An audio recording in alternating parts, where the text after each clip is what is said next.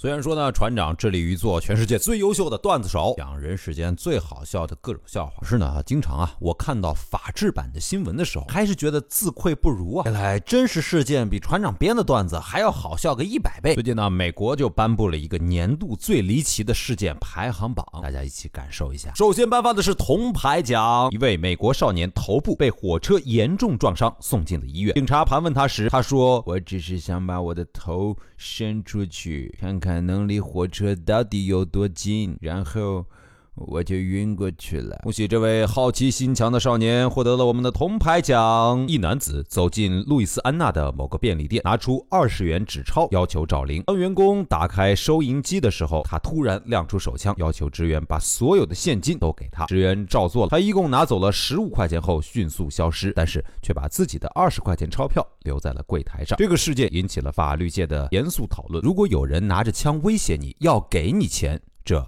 算不算犯罪？阿肯色州的一名小伙子想喝啤酒，于是他朝酒铺的柜窗投掷砖头，想要砸碎玻璃抢酒喝。谁料到柜窗是用的强化玻璃，砖头反弹回来将他砸晕。整个过程被录影下来。小伙子已把商店告上了法庭。密歇根一男子凌晨五点持枪进快餐店准备打劫，柜台表示如果没有点餐将无法打开收款机。男子只好点了一份炸洋葱圈，但柜台人员随后表示早餐时间不提供洋葱圈。男子深表遗憾。转身离去。咚咚咚咚，下面播发的是银牌大奖。瑞士酒店厨师被切肉机切断了一根手指，并向保险公司要求赔偿。保险公司强烈的怀疑他操作失误导致，于是派了代表检查机器。这个代表操作切肉机之后，也失去了一根手指。保险公司终于核准了厨师的理赔要求，态度还是相当严谨的啊。一名巴士司机负责将二十名精神病患送进医院，但他竟然偷懒在酒吧前停下来喝酒。喝完酒后，巴士上的病人居然全部跑掉了。于是他把车开进了附近的公交车站，并且告诉乘客可以免费乘车。紧接着，他就把这些乘客送进了精神病院，并告诉医生，这些病人非常容易激动、胡言乱语，充满了幻觉。而他的这个谎言，直到三天后才被识破。小便宜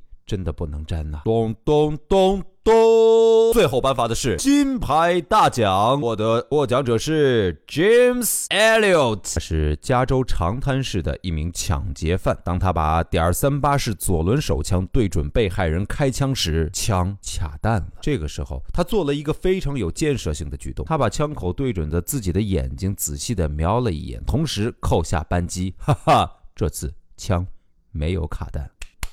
所以说，法制版的新闻有的时候比走进科学还要科学，比小传说更加搞笑。你还听说过或者记得什么特别好笑的案件吗？赶快跟船长分享一下吧！新浪微博找到扬州就是杨小船，公主微信号搜索小船说说说，说的最有意思的，我们有奖品送给你哦！嘿，嘿。榜单还有一份年度特别大奖。警察在西雅图的街道发现有人蜷缩在一辆汽车旁边，似乎身体极度不适。上前盘问以后，发现这个人企图用红吸管偷车里的汽油，但他误将吸管的另一头放进了旅行车的小型化粪桶内。请自行想象他用力含着吸管大力猛吸的有味道的情景。